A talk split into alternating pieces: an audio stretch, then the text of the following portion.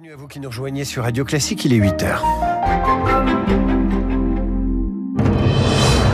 7h, 9h, la matinale de Radio Classique avec David Abiker. Et avec Virginie Fulpin pour le journal. Un douloureux souvenir qui se réveille. Le procès des attentats de Trèbes et de Carcassonne s'ouvre aujourd'hui à Paris, la ville de Trèbes. N'oublie pas. Le gouvernement au chevet du monde agricole. Gabriel Attal reçoit les syndicats ce soir alors que des paysans menacent de boycotter le salon de l'agriculture. Donald Trump n'a plus qu'une adversaire aux primaires républicaines, Nikki Haley. Ron DeSantis, lui, a jeté l'éponge. Après le journal L'édito de Guillaume Tabar qui reviendra sur la crise agricole et ses enjeux politiques. Et puis à 8h15, euh, alors que les agriculteurs européens se mobilisent, je recevrai le chef économiste des chambres d'agriculture de France, spécialiste des questions alimentaires, Thierry Pouche. Le procès des attentats de Trèbes et Carcassonne s'ouvre ce matin. Sans le terroriste, Radouane, Latkim a été tué par les forces de l'ordre en mars 2018 après son périple meurtrier. Il avait d'abord assassiné une personne à Carcassonne avant une prise d'otage dans le Super U de Trèbes juste à côté. Il avait fait trois victimes dont le gendarme Arnaud Beltrame qui avait pris la place d'une otage.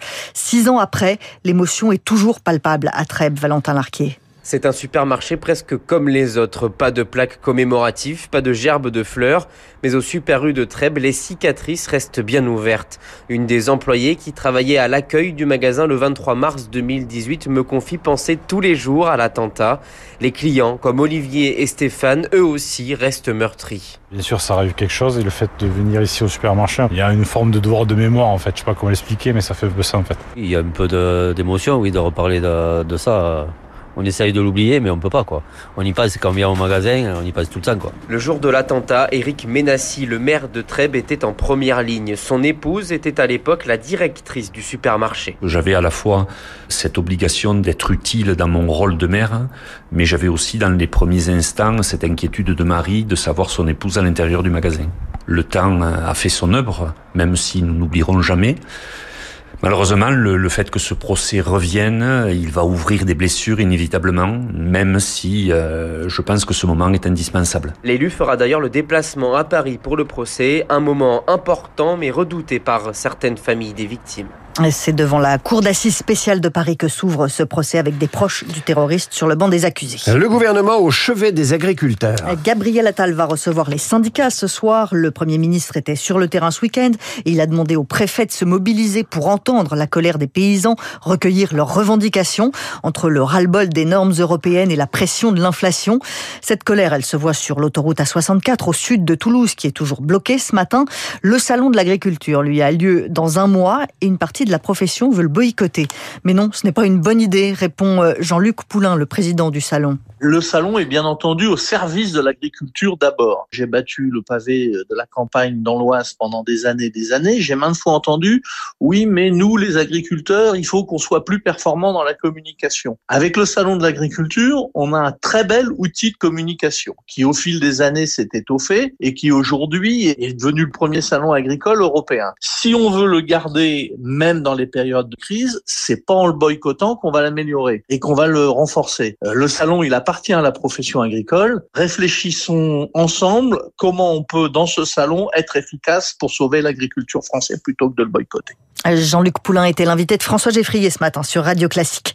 Les bateaux de plus de 8 mètres restent à quai, interdits de pêcher pendant un mois dans le golfe de Gascogne, entre le Finistère et l'Espagne. 450 navires sont concernés. Le but est de protéger les dauphins qui se prennent dans les filets de pêche. L'État a prévu une indemnisation des marins pêcheurs à hauteur de 85% de leur chiffre d'affaires. Le bouclier tarifaire disparaît. Les factures d'électricité vont augmenter au 1er février. Plus 8,6% pour les tarifs de base, plus 9,8% pour les consommateurs qui ont des contrats heure pleine, heure creuse. Comment relancer la natalité? C'est la nouvelle ambition d'Emmanuel Macron. 680 000 bébés seulement sont nés en France en 2023, 6% de moins qu'en 2022. Pour inciter les couples à avoir des enfants, il faut leur faciliter la vie et ouvrir des places en crèche. Le gouvernement veut en ouvrir 100 000 d'ici à 2027.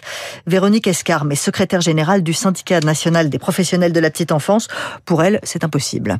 Il reste trois ans. Ça paraît irréaliste, sachant que pour former un éducateur de jeunes enfants, il faut trois ans. Donc il suffit pas de créer des places en créant des locaux, il faut aussi former des professionnels, garder les professionnels qui sont actuellement sur le terrain, éviter qu'elles continuent à partir. clairement, il y a un problème d'attractivité, oui. Au mieux, les équipes sont euh, vraiment au, au, plus juste.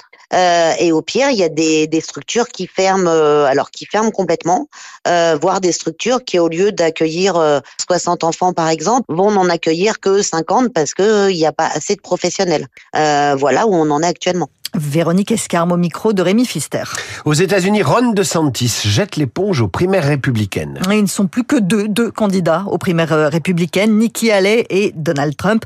Ron DeSantis se retire à la surprise générale. Il appelle à voter euh, Trump. Laurent Saïm suit la campagne pour euh, Radio Classique et elle nous emmène en coulisses pour comprendre ce retrait. La semaine dernière en Iowa, à chaque meeting, De Santis dans les dernières heures avait l'air épuisé, parasé, les larmes aux yeux, disant croyez en moi. Sa femme, les yeux de plus en plus cernés, jouant encore la First Lady potentielle comme un robot. Vendredi, la campagne de Santis a commencé à ne plus payer les avions aux conseillers rêvant d'un strapontin à la Maison Blanche. Samedi, ils ont tous été licenciés. Hier, De Santis a fait une réunion extra secrète avec ses conseillers, comprenant que s'il continuait, il ruiné. Puis, il a annulé toutes ses interviews avec les journalistes américains avant de poster sur les réseaux sociaux ce message. Je ne peux pas demander à ceux qui me soutiennent de donner de leur temps et de leur argent si nous n'avons pas un chemin clair vers la victoire. J'ai donc décidé de suspendre ma campagne. Puis, dans la cruauté des campagnes, il fut achevé. Les conseillers de 206 se ralliant immédiatement au camp Trump pour avoir un job, en fuitant bien sûr des informations sur sa mauvaise gestion de la crise Disney il y a quelques mois en Floride et de la communauté LGBT. Donald Trump, lui, faisait un message âge à ses militants. Ron DeSantis me soutient, moi. Donald Trump appelle déjà autour de lui à l'unité du Parti républicain, au ralliement des ennemis d'hier. Il sait que Ron DeSantis est encore le gouverneur de Floride, cet État si important pour l'élection en novembre. Si tu veux, la paix prépare la guerre. L'OTAN va procéder à un exercice militaire de grande ampleur, tel qu'elle n'en a pas fait depuis la fin de la guerre froide. Près de 90 000 soldats vont être déployés dans l'Est de l'Europe pendant quatre mois. Un week-end de mobilisation contre l'extrême droite en Allemagne. Près d'un million et demi de personnes ont manifesté dans des dizaines de villes contre le parti d'extrême droite Alternative pour l'Allemagne. Et puis, euh, c'était il y a quelques minutes à l'Open euh, d'Australie de tennis. Une mauvaise nouvelle, la défaite du Français Arthur Cazot en huitième de finale. Il a perdu face au Polonais Hubert Urkash en trois manches. 7-6, 7-6, 6-4, David. Merci Virginie, je vous dis à demain. À suivre Guillaume Tabar et son avec le Figaro. On va évidemment parler de la crise agricole et on parlera également de la crise agricole avec euh, l'invité du jour, Thierry Pouche. Il est chef économiste des chambres d'agriculture françaises et il vient d'entrer dans ce studio avec Guillaume Tabar. Radio Classique 8h08.